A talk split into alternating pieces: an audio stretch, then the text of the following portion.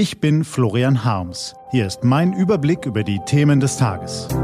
T-Online Tagesanbruch. Was heute wichtig ist. Freitag, 30. Oktober 2020. Die Corona-Maßnahmen sind ungerecht, aber unausweichlich. Heute geschrieben von Daniel Fersch, gelesen von Lukas Schmidt-Walz.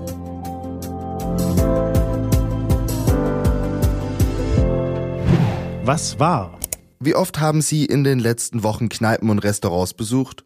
Daniel Fersch gibt zu. Ohne das Ausprobieren von neuen Speisen würde ihm das Leben viel weniger Spaß machen. Während er unter normalen Umständen ausgiebig die kulinarische Szene in Berlin erkundet, habe er sich in der Pandemie zunehmend eingeschränkt gefühlt und bliebe viel öfter als sonst zu Hause. Und wenn, dann spielten Fragen nach dem Infektionsschutz eine große Rolle. Wie setzt die Wirtin oder der Wirt die Hygienemaßnahmen um? Werden die Abstandsregeln eingehalten? Wie steht es um die Belüftung? Wenn sich Gastronome Mühe dabei gaben, ihre Corona-Regeln auf Webseiten oder sozialen Kanälen ausführlich zu schildern, dann gaben sie sich meist auch tatsächlich Mühe bei der Umsetzung. So wie in Daniel Ferschs Lieblingsbar, die im Mega-Hotspot Neukölln liegt. Das Betreiberpaar hat die Tische weit mehr als die vorgegebenen 1,5 Meter auseinandergerückt. Gäste werden freundlich, aber bestimmt an die Angaben der Kontaktdaten erinnert. Wer auf dem Weg zum Klo keine Maske trägt, wird ermahnt. Viele nervt das. Das Verhalten der Betreiber nimmt Daniel Fersch aber nicht als streng, sondern als fürsorglich wahr, als Versuch, den Barbesuch so sicher wie möglich zu machen und das Risiko einer Corona-Infektion so weit wie möglich zu senken. Damit ist es nach dem Wochenende vorbei. Wie alle anderen Gastronome müssen auch die Besitzer der Bar in Neukölln ihren Laden für einen Monat schließen, trotz ihrer Anstrengungen. Ist das gerecht? Auf keinen Fall.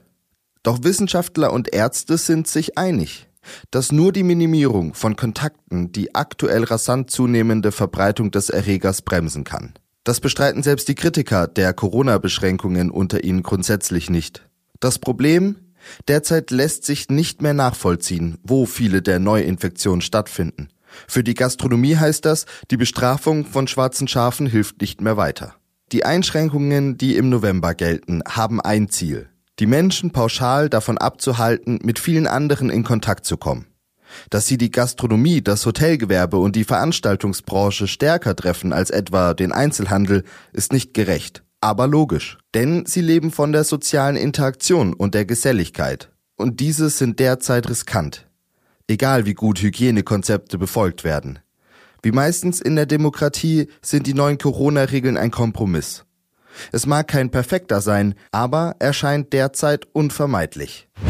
Was steht an? Die T-Online-Redaktion blickt für Sie heute unter anderem auf diese Themen.